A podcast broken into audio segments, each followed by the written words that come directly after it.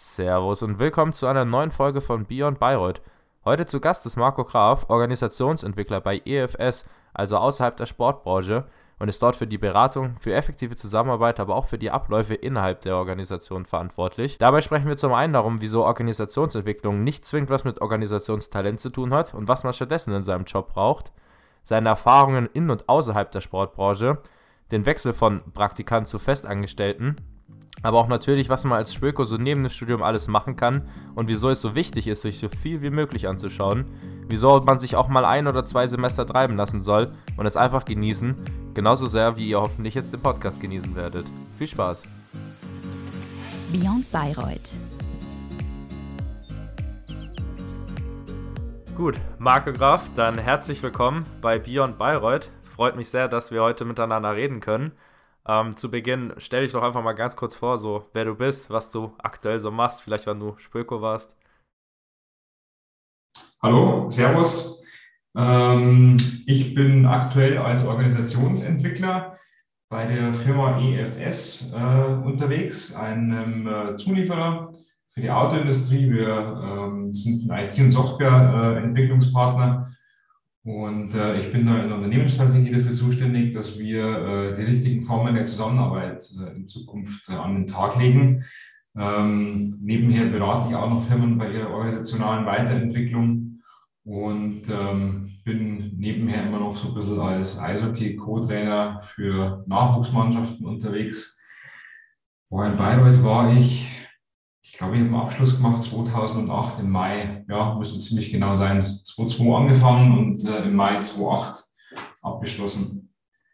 Ich weiß, es ist chronologisch nicht ganz äh, perfekt, aber aufgrund der Fragen fangen wir praktisch jetzt an und arbeiten uns dann immer langsam zurück zu deiner Zeit in Bayreuth. Deswegen ähm, würde ich sagen, fangen wir bei deinem jetzigen Job an. Ähm, was kann man sich so darunter vorstellen? Ich sag mal, was machst du so den ganzen Tag? Wie sieht so ein Tagesablauf aus, wenn es so einen typischen gibt? Also die Aufgabe grundsätzlich ist, ähm, der Firma dabei zu helfen, der Organisation die Abläufe der Zusammenarbeit zu optimieren. Ähm, das ist mal so das, was oben drüber steht. Ähm, was heißt das? wie müssen äh, Abteilungen, Teams miteinander arbeiten, damit die Arbeit auch bestmöglich getan und die Kunden bestmöglich auch äh, zufriedengestellt werden und gleichzeitig auch die Mitarbeiter ihr Potenzial entfalten können gibt es das, was man klassisch kennt. Es gibt Teams, äh, dann gibt es einen Chef in dem Team, einen Teamleiter. Ähm, und das, was wir bei uns in der Firma momentan versuchen, ist, dass wir tatsächlich versuchen, die Hierarchien abzubauen, ähm, agiler zu arbeiten. Das ist so ein bisschen fast mittlerweile so ein, so ein Hype-Wort wird für alles hergenommen, aber tatsächlich wird es bei uns sehr ernsthaft äh, angegangen. Ähm, und da bin ich eben dafür zuständig, dass diese Transformation der ganzen Firma, wir sind 700 Leute, äh, weg von einem hierarchischen äh, Miteinander hin zu einem Experten, einem kompetenzbasierten, einem sehr äh, menschlichen Miteinander äh, funktioniert. Das ist meine Aufgabe und der Tagesablauf ähm, sieht wahrscheinlich so aus wie bei vielen anderen. Ich hänge viel in, in virtuellen Meetings ähm, und äh, versuche ähm, ja, die Teams dabei zu begleiten die sich auf diesen Weg schon gemacht haben, äh, weg von starrer Hierarchie hin zu ähm, einem fluiden Teamgefüge.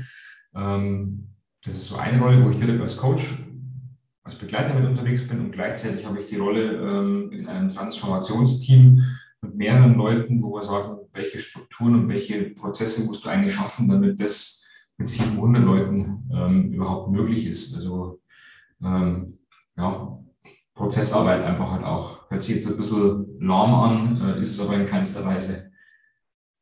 Ich hatte jetzt schon in äh, verschiedenen Spürko-Gästen von, sag ich mal, den ganzen Tag alleine arbeiten bis 17 Meetings am Tag und noch mehr. Äh, wie sieht es bei dir so aus? Du meinst ja jetzt gerade, dass du halt mit allen verschiedenen irgendwie zusammenarbeiten musst.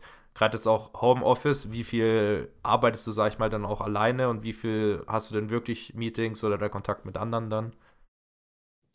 Also ich habe äh, einen 80-Prozent-Job. Ähm, das heißt, einen Tag die Woche bin ich in meiner Selbstständigkeit unterwegs und von diesen vier Tagen, wo ich für die Firma arbeite, ähm, da bin ich einen Tag in der Woche im Büro im Schnitt. Momentan mit Corona eben bin ich wirklich alle vier Tage komplett daheim. Äh, aber ansonsten schaue ich, dass ich einmal die Woche in Ingolstadt äh, da bin. Da sitzen wir, arbeiten und wohnen tue ich in, in Regensburg. Dann würde es mich interessieren, als Spöko, wie bist du auf den Job gekommen? Also hast du dich einfach beworben, hat dich irgendwie jemand, sag ich mal, abgeworben, hast du es irgendwie mitgekriegt? Ich sage, es ist nicht der typischste Spöko-Job, deswegen, ja, wie bist du darauf gekommen? Ähm, das ist ein bisschen eine, eine längere Story, aber nachdem ich ja vorher gehört habe, dass wir in die Vergangenheit jetzt erst nach und nach gehen, kürze ich es ein bisschen ab. Ich habe mich äh, äh, darauf beworben. Ich habe das äh, gesehen über ein Netzwerk von Organisationsentwicklern, von Change Managern, von äh, Transformationsmanagern, wo ich, wo ich mit dabei bin, weil ich da äh, eine, eine, Zusatzausbildung gemacht habe. Und ähm, der Job bei, äh, bei RB Leipzig, den ich vorher hatte, das hat nicht so funktioniert, wie, wie ich mir das vorgestellt habe ähm, sodass ich dann das gesehen habe Mensch, komm, das ist vielleicht jetzt mal eine gute Chance, dass du auch mal aus der Sportbranche jetzt mal rausgehst. Da hast du schon viel gesehen und habe mich dann einfach online dafür beworben, zwei Bewerbungsgespräche und dann, dann war das Ding im Kasten.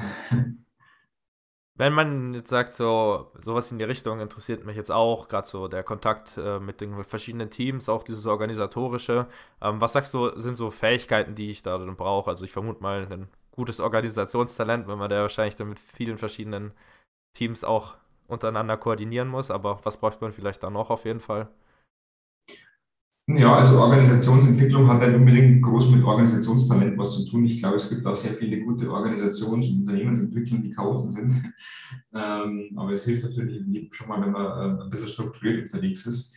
Äh, ich glaube, was es braucht, um ein guter Organisationsentwickler, ein guter Change-Begleiter, Transformationsmanager, gibt ja verschiedene Wordings dafür zu sein, ist, ähm, dass man den Spagat hinbekommt und sich sowohl in die einzelne Person, die von der Veränderung betroffen ist, ähm, hineinversetzt, also eine gewisse Empathie und gleichzeitig auch in größeren Ganzen denken kann, in Gesamtzusammenhängen.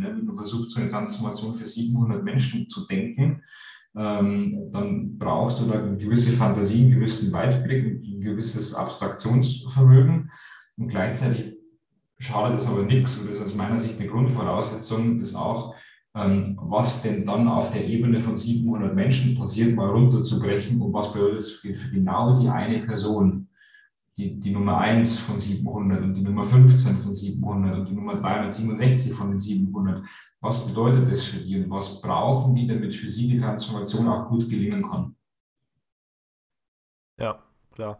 Ähm, dann würde ich schon ein bisschen weiterspringen. Also du hast ja vorhin gesagt, du warst bei RB Leipzig. Ich glaube nicht so lange, wenn ich das auf LinkedIn richtig gesehen habe. Und davor ähm, warst du da auch noch andere Stationen in der Sportbranche oder war RB Leipzig so das einzige? Und was war denn nachher bei RB Leipzig der Grund, dass es nicht funktioniert hat? Ähm, also RB Leipzig war nicht das Einzige. Ich war dann noch bei Brands and Emotions, bei einer Kommunikationsagentur, äh, da in der Geschäftsleitung. Das muss ich auch sagen, war leider nur eine kurze Episode. Also die beiden letzten Stellen äh, waren äh, zum Teil Corona-bedingt, zum Teil eben hat es nicht gepasst. Ähm, waren sehr kurze Stellen. Davor habe ich tatsächlich längere Stellen gehabt. Ich war drei Jahre lang ähm, bei der Hypo Vereinsbank ähm, habe die Sportmarketingabteilung da geleitet. Also damals hat es äh, die interne Bezeichnung war ähm, Head of FC Bayern Business Kooperation, ähm, was aber nichts anderes ist wie im normalen Sprachgebrauch, ähm, Sportmarketing-Abteilungsleiter. Ähm, und davor war ich relativ lang bei Audi, äh, in Summe zehn Jahre, fünf im Motorsport, fünf im, im, Fußball, habe den Audi Cup als Projektleiter gemacht, habe die äh, internationalen äh, Vereine da äh, betreut, Madrid, Barcelona, Mailand ähm, und auch die Audi Summer Trail FC Bayern da jährlich ähm, mit Audi macht, ähm, war bei mir als Projektleiter in der Verantwortung. Ähm, dein Berufseinstieg war ja, soweit ich gesehen habe, dann auch bei Audi. Äh, wie war das? Wie bist du darauf gekommen? Wie war denn nachher so der Wechsel zwischen Studium und Arbeit? War das, also bei vielen habe ich gehört, war das fließend, weil sie schon im Master zum Beispiel halt schon währenddessen gearbeitet haben. War das bei dir dann wirklich so ein krasser Übergang oder war das auch so fließend? Wie war so der Berufseinstieg bei Audi dann? Ja, das war äh, übers Praktikum. Also ich habe äh, mich da äh, beworben. Da hat vor mir ein Spöko ähm, die Stelle gehabt im, im Motorsport. Davon wieder ein anderer Spöko, also es hat immer schön weitergereicht. Nach mir hat dann das Praktikum auch wieder ein, Spöko ähm, bekommen. Also haben wir uns immer gegenseitig weiterempfohlen, hat ja anscheinend auch für die Firma gut funktioniert. Und ich bin dann, ähm, als dam, damals dann mein damaliger Praktikumsbetreuer dann eben äh, gegangen ist, war die Stelle frei und dann haben die sich an mich erinnert und dann habe ich da angefangen zu arbeiten und der Einstieg war relativ smooth, weil es hat sich über vom Praktikum dann hin zur Diplomarbeit, dann hin zu äh, an den Rennwochenenden als freier Mitarbeiter. Also ich war immer irgendwie so in, in Startdistanz und dann ist es relativ easy eigentlich gegangen ähm, im Sinne von, die kannten mich und wissen, was sie kriegen und was sie vielleicht auch nicht kriegen von einem jungen Berufseinsteiger. Und dann hat das aber gepasst und äh, dann habe ich die Stelle ähm, dann da eben angetreten und so die, die Transformation äh, von einem Studenten, der als Praktikant dann da ist, zu einem festangestellten Mitarbeiter, ähm, die war inhaltlich leicht, weil ich vieles schon kannte und gleichzeitig von der Art und Weise, wie man sich da eben halt dann ähm, verhält, war das schon mal nochmal was anderes, wenn du vorher nur Praktikant in Anführungszeichen bist und jetzt einfach halt dann ähm, ein richtiger Mitarbeiter, äh, dann muss man auch vielleicht mal ein bisschen anders auftreten. Als Praktikant ist man der, der halt immer ähm, zu allem Ja und Amen sagt ne, und, einfach halt von allen äh, geschickt wird und, natürlich auch schon ein bisschen Verantwortung übernehmen darf. Aber wenn ihr dann fest irgendwo drin bist in so einem Laden, dann muss man da auch ähm, punkto sein eigenes Auftreten äh, dazulernen und das lief aber dann auch ganz gut. Wenn du jetzt so, sag ich mal, ein bisschen in die Zukunft schaust, ähm, würdest du gerne nochmal zurück in die Sportbranche oder sag ich mal so Audi oder das, was du jetzt machst, äh, macht dir natürlich auch Spaß, aber äh, ich sag mal, kannst du dir vorstellen, das für immer zu machen oder hast du auch vor, irgendwann mal wieder zurück in die Sport, also direkt in die Sportbranche, zum Beispiel beim Verein wie Leipzig oder so, dann wieder zu gehen? Es hängt davon ab, äh, in, in, welcher Konstellation es ist. Ähm, also per se habe sich der Sportbranche äh, ähm, den, den, Rücken gekehrt, sondern es hat sich halt einfach so ergeben, dass ich das mache, was ich mache, weil ich einfach eine Leidenschaft dafür entwickelt habe, was es braucht, damit Menschen gut zusammenarbeiten können und damit einfach Teams und, und Firmen bestmöglich performen. Also mein Anspruch ist wirklich dieses, dieses High-Performance-Level für Teams und Firmen zu erreichen auf eine nachhaltige, gesunde und gute Art und Weise, ähm, sowohl für die Firma als auch für die, für die Mitarbeiter. Und das, das, das triggert mich. Und wenn es da äh, Stellen im, im, Sport gibt, äh, wo sowas möglich ist äh, und das auch ernst gemeint ist von, äh, von welcher Stelle im Sport auch immer, dass die in so einem Transformationsprozess, dass die ähm, die Themen, die ich vorher kurz mal angerissen habe, äh, wirklich ernsthaft gehen wollen mit all dem, was dazugehört. Und da gibt es eine Rolle für mich, äh, dann, dann super gern. Sport ist einfach nach wie vor meine Leidenschaft und äh, das, glaube ich, wird man, wird man sein ganzes Leben lang nicht unbedingt los. Mal abgesehen von der Leidenschaft äh, für Sport, was hat dir so der Sportökonomie-Studiengang für deinen jetzigen Job oder auch die Jobs davor explizit gebracht im Vergleich zu, sag ich mal, vielleicht jemand, der jetzt BWL studiert hat oder irgendwas anderes in die Richtung? Ja, also es ist immer wahnsinnig schwierig im Nachhinein zu sagen, die und die Fachlichkeit, die und die Kurse und so weiter, äh, das war genau das, was ich brauchte, um jetzt da zu sein, wo ich bin. Ich glaube, das ist so die, Mischung aus vielen Dingen. Also die, ähm, die fachlichen, die inhaltlichen Themen äh, in dem bunten Misch wie es bei den Spürkurs eben halt so ist. Das ist wirklich eine, eine, eine ganz solide Basis. Äh, ich kann mal sagen, das ist wirklich so, ein Grundstock, so ein Fundament, so, so ein Keller von, von so einem Haus. Ähm, und äh, auch das, die Möglichkeit, äh, nebenher Praxiserfahrungen zu sammeln ich weiß nicht, wie es jetzt mittlerweile ist mit den Wochenstunden und, und, und, und, wie man eingespannt ist an der Uni. Damals war das bei uns noch so, dass du schon viel Freiraum hattest, äh, Praxiserfahrung zu sammeln, während des Studiums schon ein bisschen zu arbeiten, dann auch die hochschulinternen Projekte ein bisschen ähm, mit äh, zu unterstützen und, und zu organisieren. Ähm, also das war wirklich sehr wertvoll. Ähm, das hat, glaube ich, auch diesen, diesen Keller, wenn man jetzt in dem Bild mal bleiben will, dieses Fundament wirklich angereichert, in viele Bereiche mal reinzuschauen, relativ schnell auch Praxis, Hands-on-Erfahrung zu sammeln und natürlich auch dann das, das Netzwerk. Also das ist einfach wirklich eine solide Basis, wenn man dann später mal rausgeht, ähm, um dann äh, zu arbeiten zu beginnen. Aber alles andere, ne, äh, Erdgeschoss, erster Stock, Dachterrasse und so weiter, äh, das, das kommt dann ähm, mit der Zeit über die einzelnen Berufserfahrungen dazu. Du meintest ja schon, dass man damals bei euch noch genug Zeit hatte, nebenher Praxiserfahrung zu sammeln. Dann würde es mich mal interessieren, was du da, sag ich mal, so gemacht hast. Also, welche Projekte hast du zum Beispiel mitgemacht oder irgendwelche Stellen, die du vielleicht damals gemacht hast, die es vielleicht heutzutage immer noch gibt, äh, die du empfehlen kannst? Aber ich habe da alles Mögliche gemacht. Ne? Ich habe da in einem Fitnessstudio in Bayreuth äh, gearbeitet ähm, als, als, Trainer und so ein bisschen auch Mitgliedschaften verkaufen.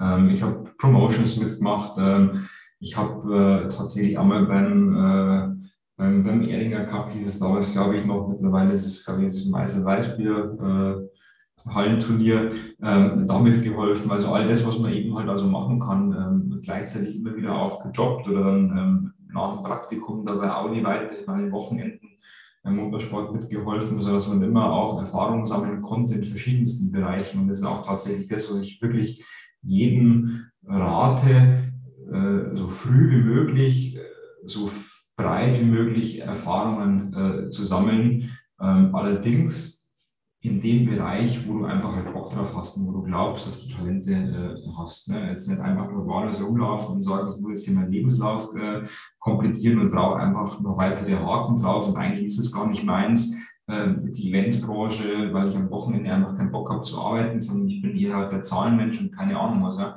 Ähm, dann, dann macht es keinen Sinn, außerhalb seiner, seiner Interessen da unterwegs zu sein. Ähm, aber sich, sich grundsätzlich breit aufzustellen, mal ein Praktikum in einer kleinen Butze irgendwie zu machen und gleichzeitig versuchen, mal im Konzern zu sein, ähm, hands-on unterwegs zu sein, bei, bei Vereinen, bei, bei, bei Festivitäten äh, zu helfen, äh, zu jobben. Das sind alles Lebenserfahrungen, die dich einfach nur ähm, äh, ja, stärken und, und, die dir einfach zeigen, ähm, worauf du Bock hast und, und, und, was du vielleicht gut kannst. Und so bekommst du auch wieder Resonanz, kennst viele neue Leute. Ähm, also wenn ich da eines noch jedem mit auf den Weg geben kann, ist, mach viel, schau dir viel an, ähm, weil, das ist tatsächlich meine Erfahrung, aus jedem einzelnen Schritt, den ich irgendwie gemacht habe, sei es Motorsport bei Audi, sei es Praktikum dort, sei es äh, Ferienjob da oder dann bei RB Leipzig oder dann bei der Hypo Vereinsbank, das hat mir alles äh, irgendwie immer für den nächsten Schritt geholfen. Teilweise äh, habe ich den habe ich äh, den, den übernächsten Schritt gemacht und habe dann irgendwas gehabt von, von vor drei Jahren äh, wovon ich profitiert habe, weil ich da schon mal eine Ahnung davon gehabt habe, weil ich da jemanden kenne. Also diese, diese ganzen Punkte, die man im Leben setzt, die verbindet man im Nachgang irgendwann mal. Äh, und wenn es nur drei, vier Jahre später ist, das wäre tatsächlich was, was ich jedem mit auf den Weg geben kann, schau, dass du so viele Punkte im, im Leben wie möglich setzen kannst, Klammer auf, immer in dem Bereich, wo du Bock drauf hast, Klammer zu, ansonsten bist du nicht gut. Ähm, aber das hilft. Und dann schau, dass du vielleicht diese Punkte ähm, verknüpfen kannst. Mich würde noch eine Sache interessieren, und zwar ähm, Auslandssemester. Ähm, war ja bei euch damals, weiß ich gar nicht, ob es im Diplom so beliebt war, wie es jetzt heutzutage ist. Ich glaube, mittlerweile geht ja jeder Spöko irgendwie ins Ausland. Deswegen würde es mich interessieren, ob du auch ein Auslandssemester gemacht hast und ähm, wenn ja, wo und ja, was so die Erfahrung war, sag ich mal, die du da mitgenommen hast. Ähm, ich habe tatsächlich kein Auslandssemester gemacht. Ich war einer von den wenigen bei uns, weil ich schon während, dem, äh, während der Schulzeit äh, zwischen 11. und 12. habe ich ein, äh, eine Saison in, in Kanada Eishockey gespielt. Und das war für mich so dieses Auslandserfahrung, zack, Haken dahinter, also habe ich gesehen. Und ich habe eher dann ähm, geschaut, dass ich da nochmal mehr Praxiserfahrung äh, sammle. Und dann ähm, tatsächlich äh, das Praktikum bei Audi damals ähm, über ein ganzes Jahr dann äh, angelegt. Das hat sich dann so ergeben, ne? nach den ersten sechs Monaten nochmal äh, zweite sechs Monate mit dran gehängt. Gut, ähm, dann die letzte Frage, bevor wir zum Abschlusstalk gehen, der erkläre ich dir gleich. Äh, und zwar würde mich interessieren, du hast ja Diplom gemacht, da war ja mal Bachelor und Master noch in einem. Heutzutage kann man sich ja entscheiden, ob man noch eine Master dranhängt. Würdest du, sag ich jetzt mal, so aus deiner Berufserfahrung sagen, dass man heutzutage zwingend eine Master braucht oder dass es vielleicht, wenn es sich anbietet, sogar fast besser ist, Bachelor zu machen und dann gerade anzufangen zu arbeiten. Ähm, ja, wieso dann Einschätzung zum Master? Puh, das ist echt eine gute Frage. Kann ich gar nicht so ganz konkret beantworten. Ich möchte vielleicht ein bisschen ausweichen.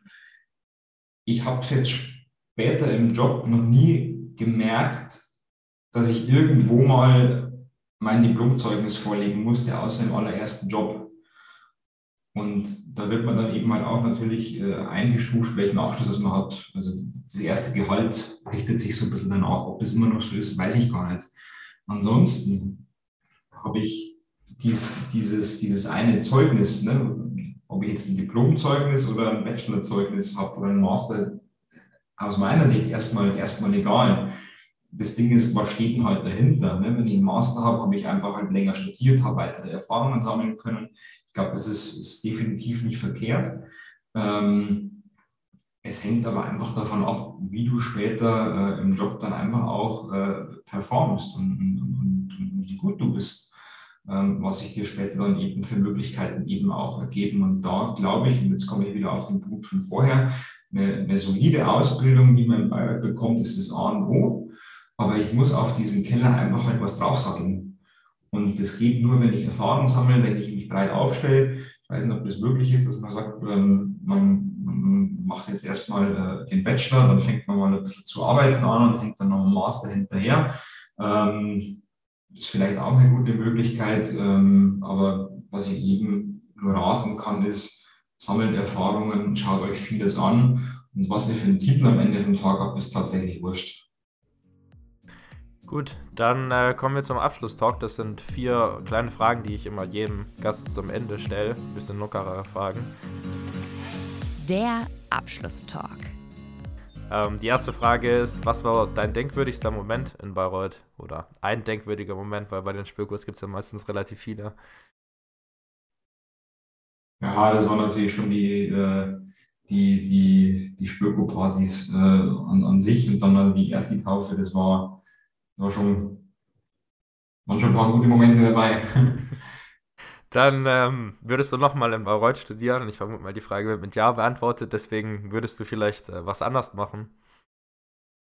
Nee, ich habe es echt super erwischt. Ich habe äh, ich hab coole WG gehabt, äh, tollen Jahrgang, super Leute. Wir haben immer noch miteinander viel, äh, viel Kontakt, sofern das sofern viel überhaupt möglich ist. Aber wir haben immer noch einen guten Kontakt. Äh, sind Freundschaften fürs Leben entstanden wirklich enge Freundschaften. Ähm, ich würde es immer wieder genauso machen. Ähm, ja. Dann die vorletzte Frage. Was sollte man als Spürko auf keinen Fall verpasst haben oder auf jeden Fall mal gemacht haben?